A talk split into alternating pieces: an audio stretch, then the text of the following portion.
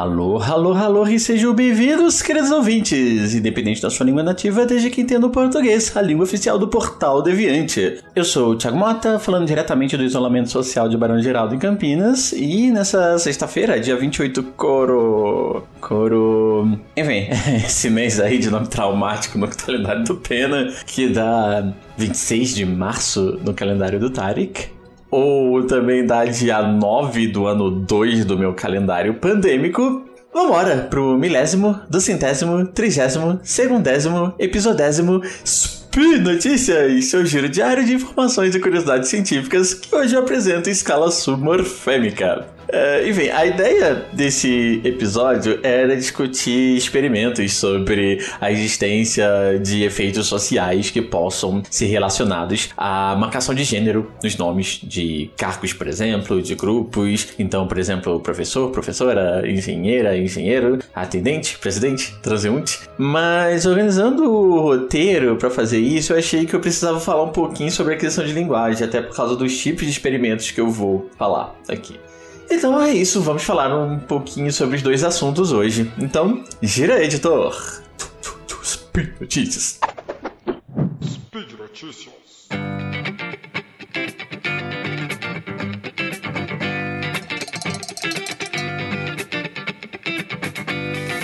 Enfim, começo falando sobre aquisição de linguagem, né? Então, aquisição de linguagem que quer dizer basicamente o estudo e desenvolvimento da linguagem por convenção na definição do termo desde que nascemos. Mas na verdade, antes mesmo de a gente nascer, a gente já está aprendendo alguma coisa. Então, pela definição do termo, é desde que nascemos até chegarmos à puberdade. Claro, é, eu não vou falar sobre isso tudo, mas dá para pincelar alguns pontos aqui para dar para vocês uma noção, fomentar nossa discussão no final. E eu acho que pode ser importante falar também que eu tô falando aqui de um ponto de vista, de pelo menos três propostas que existem na área, e dessas propostas, bem, ao menos ao meu ver, ou, elas são, ou melhor, deveriam ser mais complementares, mas acabam que acaba que existem algumas consequências de acordo com que posição você está, sobre como a gente entende os processos mais básicos da aquisição. E isso leva a algumas brigas meio chatas, mas enfim, é, não vou tentar não tocar nesses assuntos, mas eu acho que o primeiro ponto que é difícil de a gente fugir, é, e que também é o mais que gera mais polêmicas, é a linguagem ela é inata ou é cultural? E assim, nas conversas do dia a dia com interessados no assunto, nas interações com outras áreas e tal, por vezes, é, até mesmo na literatura da área, se vê muito essa pergunta, né? Ou uma afirmação categórica. E sinceramente, que coisa, viu? Uh, enfim, é, eu vejo essa pergunta como extremamente genérica e principalmente tendenciosa, muito mais até do que ela pode ser polêmica. É, isso por quê? Porque muitas vezes essa pergunta aparece de uma maneira em que a gente precisa necessariamente escolher um lado. De maneira que você, se você enxerga um ponto de um ponto de vista, você automaticamente estaria anulando o outro. E daí eu vou retomar uma coisa que eu já disse em incontáveis spins e provavelmente em alguns sidecasts. É, a gente precisa combinar alguns termos, né, para começo de conversa aí. Mas enfim, além de combinar, é, tem uma questão e eu acho que isso acontece muito na área de humanas, é, mas acontece bastante na linguística, pelo menos, que é alguns termos, eles podem ter algumas definições ligeiramente diferentes em diferentes abordagens dentro da mesma disciplina. O que, por serem ligeiras diferenças, não são tão problemáticas assim, mas que ainda assim podem, vez ou outra, complicar todo o meio-campo, parecendo o time do Botafogo de 2020 com Bruno Nazário, Cícero e Luiz Otávio. É, então, a forma mais neutra que eu consigo explicar o que é linguagem, né? E de forma simples e, convenhamos, até bastante eficiente, sem arrumar nenhuma confusão assim com os coleguinhas, é olhar a linguagem, né? O termo linguagem, como a capacidade específica dos humanos de se comunicar. É assim, bem genérico mesmo, pelo menos a princípio. Né? Então, é, por se tratar de uma capacidade, ela precisa ser igual em todos os humanos, pelo menos. Ou senão eu estaria aqui fazendo um monte de grunhidos aqui nesse momento e eles seriam significativos para mim, mas você aí do outro lado não estaria entendendo nufas, mesmo que a gente fosse inclusive da mesma família. E essa capacidade, ela pode ou não ser igual ou muito semelhante é, das outras espécies Homo, como os Neandertais, os Denisovans, os Erectus e outros.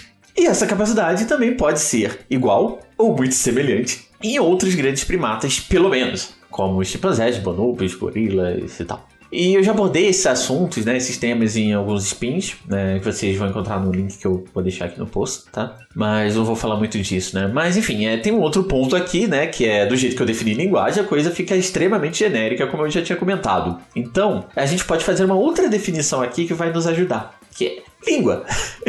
enfim, repara que o, o inglês ele usa a palavra language tanto para capacidade de você de comunicação dos humanos, Human Use Language, quanto para definir cada uma das línguas. There are several languages in the world. Então, nesse ponto, vamos nos orgulhar aqui do português porque a gente tem duas palavras, né? Então, linguagem é realmente a capacidade que deve ser igual em todo Homo sapiens, pelo menos. Se é igual em outras espécies é outra história, mas a gente pode debater. Mas essa capacidade só é concretizada de fato no momento em que a gente aprende a nossa primeira língua. E convenhamos, aí nesse ponto agora a gente não tem muito como falar sobre igualdade, né? vai ter muita coisa igual, mas existem muitas diferenças também. Então, convenhamos, o português, que é uma neolatina, é muito diferente do russo, que é uma língua eslava, que é diferente do Carajá, que é indígena, que é diferente do Inuí, que é esquimó, que é diferente do alemão, que é germânico, que é diferente uh, do, da Libras, que é sinalizada, que é diferente do silbo-gomero, que é uma língua assobiada das línguas da, das Ilhas Canárias. É, eu não vou entrar muito nessa discussão, mas por hora, pelo menos, apenas acredite, todas elas são línguas com sintaxe, com morfologia, até mesmo com fonologia, e mesmo falando da Libras. Se quiser saber mais, veja o CQS 361 sobre línguas sinalizadas, eu falo um pouco sobre isso lá. Então, é, eu acho complicado dizer que a natureza dessas línguas não é cultural. E é, ela precisa vir da interação com as pessoas, né? Muitas vezes, inclusive, são o resultado de interações políticas, de ações políticas, as eslavas que o digam. Então, sem a capacidade biológica para aprender línguas, você não aprende uma língua para se comunicar. Mas sem interação, você também não tem o que aprender. Então, não tem muito como você olhar apenas para um ponto de vista, né? É preciso olhar para os dois. E aí, a gente poderia talvez testar isso de alguma forma, é, para ficar mais claro. E, felizmente, na verdade, infelizmente, na grande maioria dos casos, é, esses testes existem.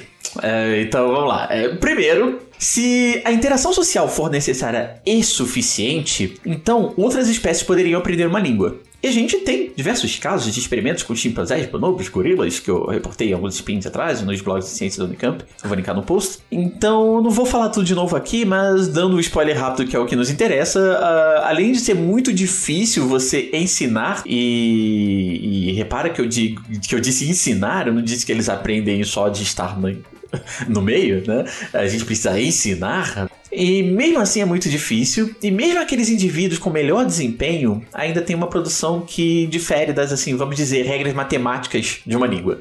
Eu falo disso no Spin 118. E, em segundo lugar, se a biologia for necessária e suficiente, então se a gente tira uma criança do contato social, ela não deve aprender uma língua e, bom, ela nem vai saber o que é uma língua para começo de conversa, né? Então acho que não precisaria testar, mas sim, isso foi fucking testado. É, não por cientistas, claro, mas por um bando de responsáveis ao longo da história a gente tem os relatos, né? E alguns cientistas resolveram é, estudar essas crianças depois que elas foram inseridas, óbvio. Né? É, bom, como podem perceber, esse é um caso tanto complicado de falar. Eu devo abordar isso no spin mais pra frente, me cobrem, mas é um um, um dos temas que tá na minha lista. Mas para quem tiver pressa, vocês podem procurar no Google por Crianças Lobo, uh, White Children, Feral Children, Crianças Selvagens e tal. E estão dando spoiler rápido também, que é o que nos interessa. Essas crianças de fato não aprendem uma língua sem interação social surpresa, é, mas, mas, elas conseguem ser reinseridas no convívio social e com maior ou menor facilidade. E elas também conseguem se comunicar, sim, por uma língua, depois de reinseridas na sociedade, mas ainda assim o uso dessa língua né, que eles fazem é muito limitado, juntando assim poucas palavras numa frase e não entendendo lufas de frases mais complexas como essa, que no momento completa 44 palavras e você nem percebe percebeu, 49 agora. Enfim, é, eu confesso que eu gostaria de ver também se a produção dessas crianças respeitam aquelas leis matemáticas que eu comentei, né? É, eu imagino que não respeitem, mas enfim, eu imagino, não sei. É bom, é, de todo modo, isso meio que corrobora aquelas duas hipóteses, né? É preciso tanto da interação social quanto da capacidade biológica de você depreender que existe uma língua que as pessoas estão se comunicando e quais, quais são todas as regras que essas pessoas à sua volta estão usando quando você ainda é um bebê.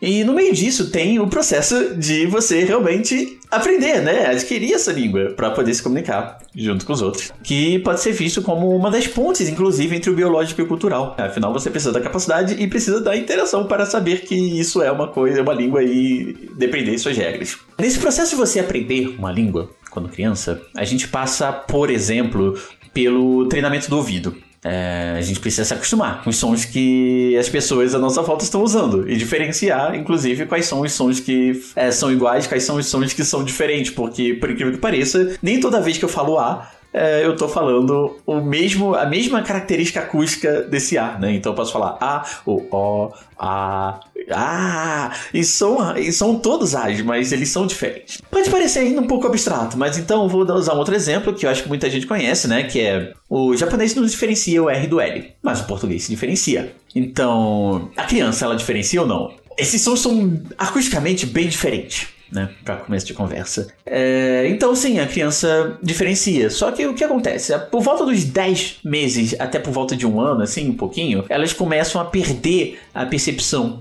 se eles forem japonês, é, falantes do japonês. Mas se eles forem falantes do português, eles mantêm essa diferenciação. É, ou então, um outro exemplo, o fato de a gente não conhecer o U do francês, né? E aí a gente precisa portuguesar as palavras. E aí, hora a gente usa o U como em purê de batatas, de purê, e a gente transforma em purê. Ora, a gente transforma, é, por exemplo, bureau é, para biro de crédito. É, e o som original não é nem U nem I, é U, né? Enfim. Uh, fora que existem várias evidências, inclusive, uma delas eu dei no no primeiro spin de notícias, meu primeiro spin de notícias, o spin 87, é que as crianças começam a se acostumar com, pelo menos com a melodia da língua, mas provavelmente com alguns sons também, desde o útero. Ou seja, antes de nascer, a gente já está aprendendo a nossa língua.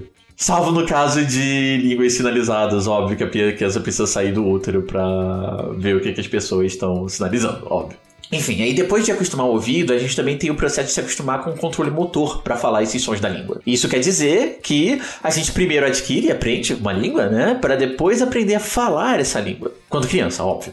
É, porque seus músculos da boca ainda são bem frágeis, você não consegue realmente ter o controle motor. Então a criança para começar a falar, ela precisa saber já muita coisa. Vocês podem, inclusive, ir no Psykids 31, que eu falo um pouquinho sobre isso, no porquê do Cebolinha pensar as palavras com R, mas trocar os, todos os R's por L na fala. Bom, é, aqui eu acho que é difícil também pensar que o treinar o ouvido, treinar a boca para nossa língua não seja um processo minimamente nato, né? Biológico, faz parte da nossa capacidade de aprender uma língua sem ter qualquer instrução para isso, inclusive. E faz tanto parte de uma capacidade que, mesmo que a nossa língua não seja oral, se a gente for exposto a uma língua de sinais ou assobiada, a gente se acostuma com ela também e aprende essa língua. Quando crianças, pelo menos. É, pode ser mais difícil quando adultos, mas é, com, com, certeza quando criança você, sem instrução alguma, você aprende. Bom, é, além disso, a gente também tem a aquisição da, digamos, estrutura lógica das línguas. Como funcionam as regras, que juntam os sons,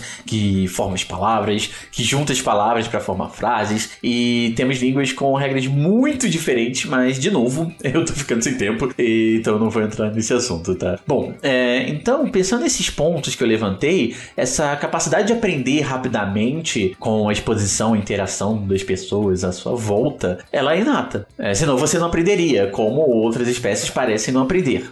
E, ao menos até segunda ordem, só os humanos fazem isso, pelo menos com as línguas, mas a interação social é necessária, até para dizer para a criança o que, que ela precisa aprender, né? Para ela saber que existe isso aqui, isso serve para se comunicar. E essa interação também serve para dar um sentido para as formas que a gente usa na língua. Então, por exemplo, o foda porque algo é muito bom. Nossa, que programa foda, meu amigo. Ou então foda porque algo é muito ruim, né? Caramba, hein, meu amigo. Que foda isso que você fez.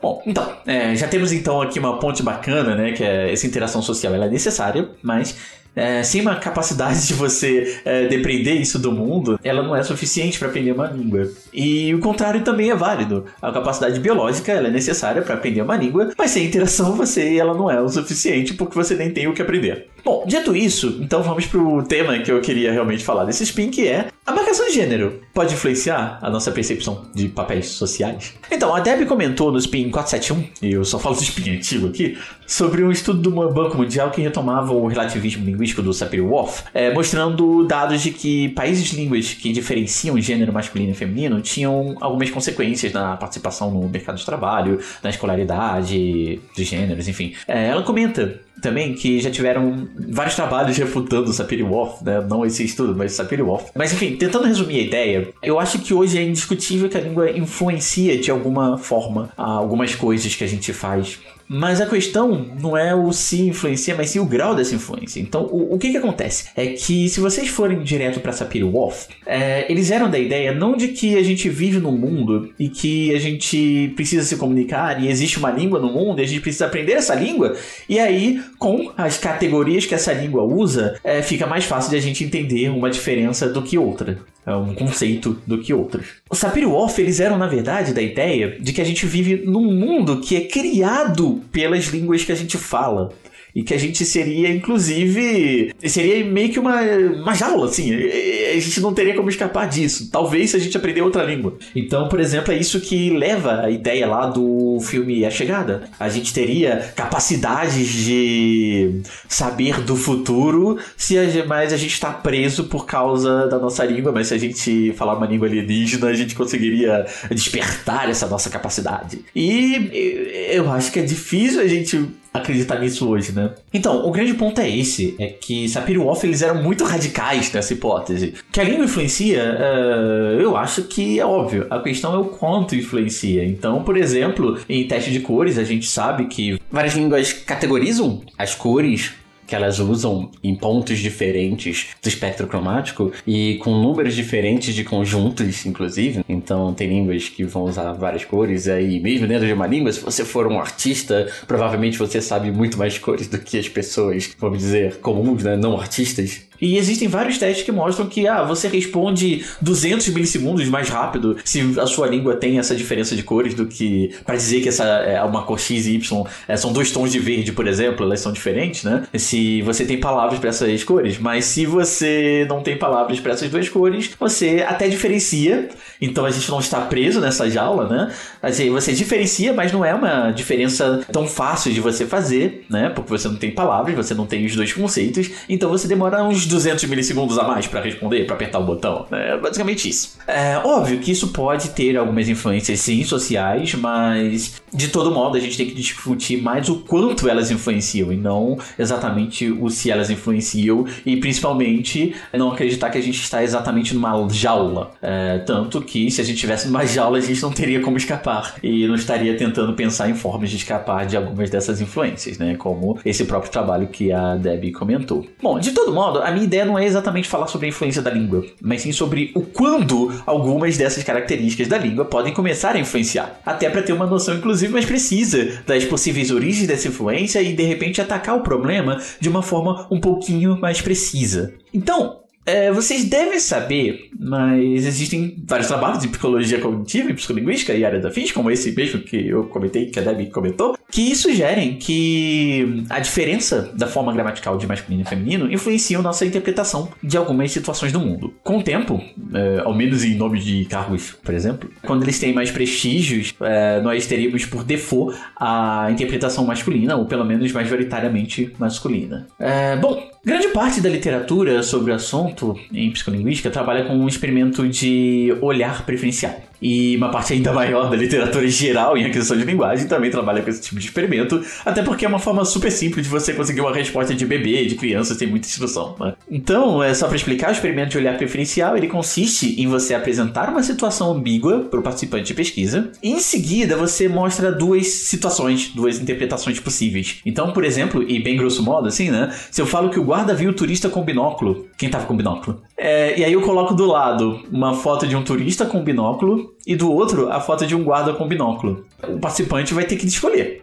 E aí ele vai olhar mais vai fixar mais o olhar né, em uma das imagens e a gente consegue medir a preferência dos falantes de cada língua e se essa diferença é ou não estatisticamente relevante. Então, por que não fazer um experimento desse tipo, né, de sobre marcação de gênero, olhando para aquisição de linguagem? E aí foi essa a ideia de Levi e alguns colegas em 2016 que fazem um experimento de olhar preferencial com crianças francesas de 2 a 3 anos, ainda embaixo, abaixo né, da idade escolar, para ver o quanto o estereótipo cultural influencia interpretações de plurais de nomes de funções do mercado de trabalho, né? nessas pessoinhas que ainda não sabem tanta coisa sobre o mundo. Então, bom, é, até para ver se isso é uma coisa mais de estereótipo, mais de língua. Então, por que o plural, exatamente, né? Já que eu estava falando sobre marcação de gênero. E aí o que acontece é que os plurais, eles podem se referir tanto ao grupo só de homens quanto ao grupos de mulheres e homens. Então você tem professores, é, mas se tiver professoras, é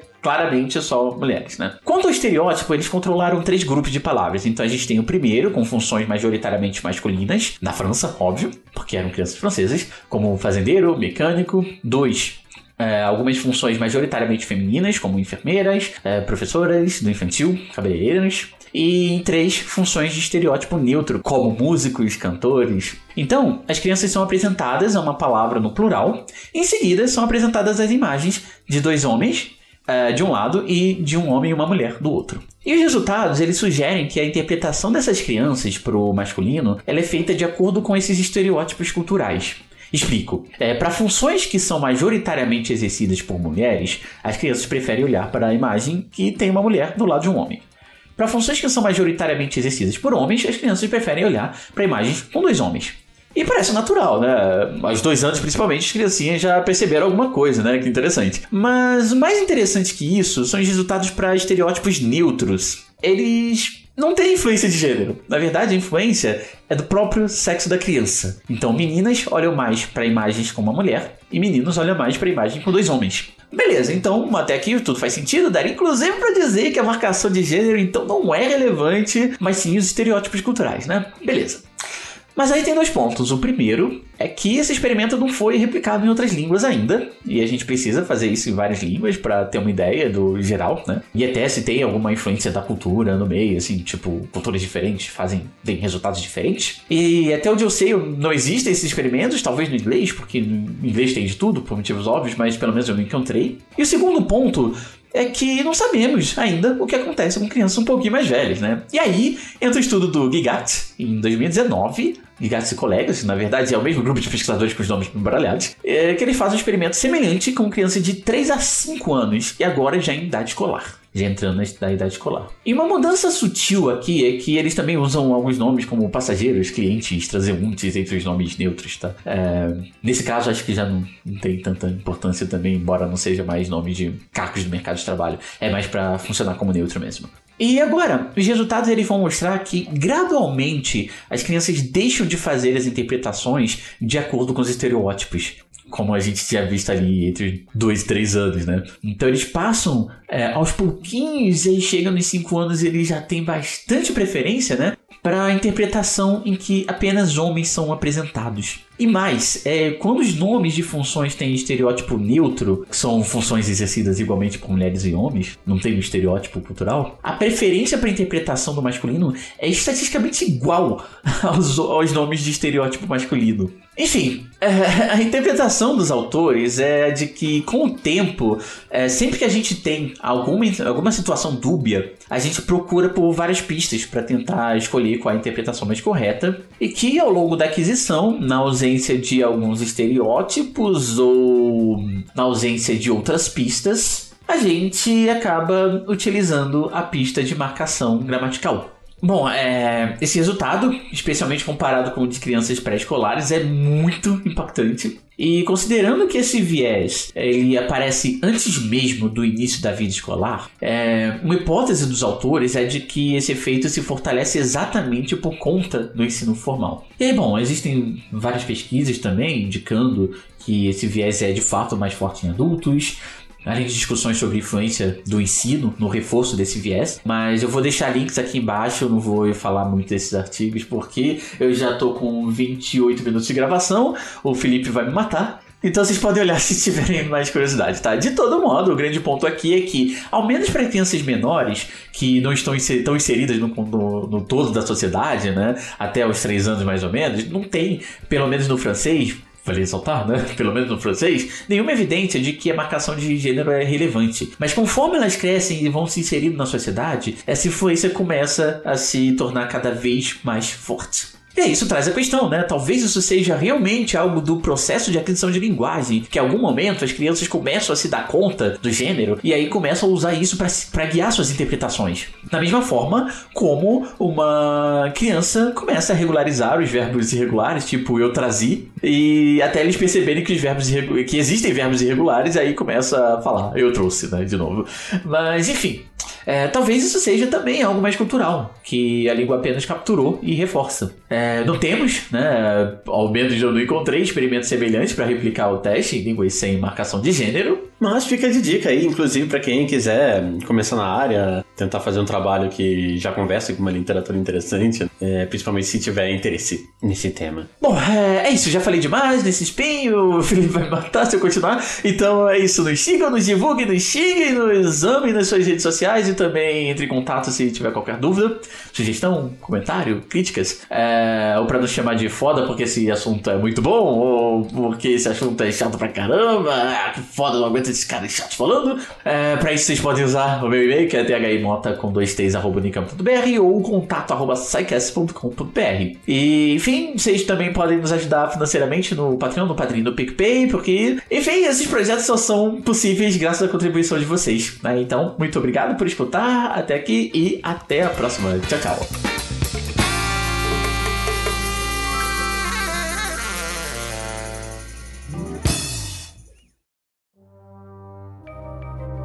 Este programa foi produzido por Mentes Deviantes. deviante.com.br